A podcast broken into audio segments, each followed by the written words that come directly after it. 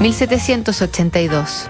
El mismo año en que nace Niccolo Paganini, Wolfgang Amadeus Mozart estrena en el mes de julio El rapto en el Serrallo.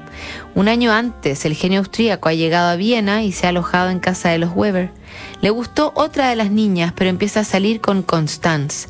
Leopold, el padre de Mozart, siempre consideró la relación una catástrofe para la carrera de su hijo, pero de todos modos les dio el consentimiento para que se casaran.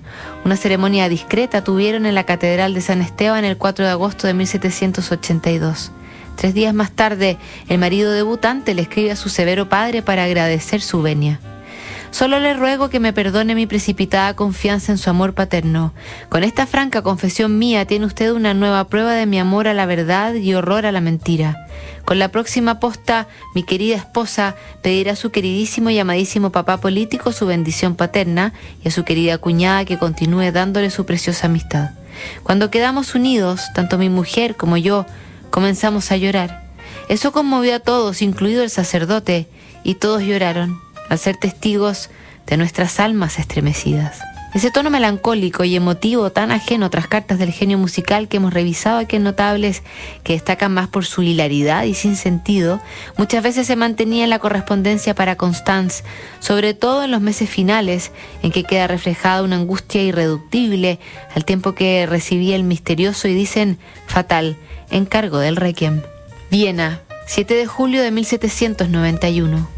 Ahora no desearía más que tener arreglados mis asuntos para poder estar otra vez contigo. No puedes imaginarte lo largo que se me ha hecho el tiempo, todo el tiempo sin ti.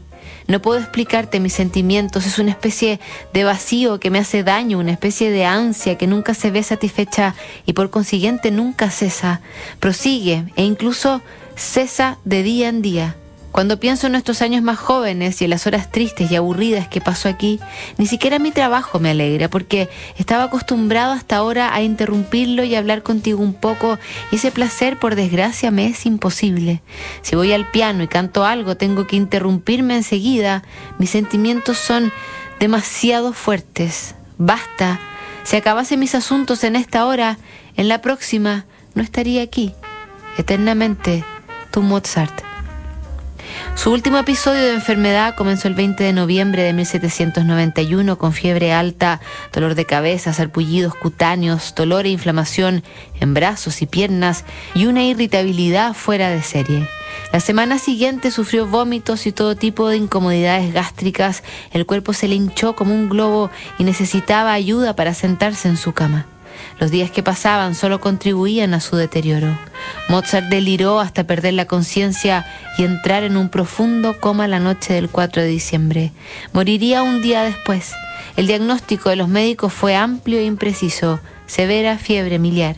Hasta hoy existen 150 hipótesis sobre la causa de su muerte una penumbra que no hace más que alimentar la leyenda.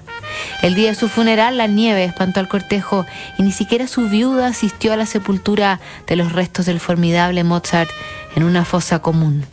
Días después se tocarían fragmentos en una misa en su honor y al año siguiente se presentó en un concierto en beneficio de Constance el requiem que Amadeus compuso al final para sí mismo. Más cartas mañana en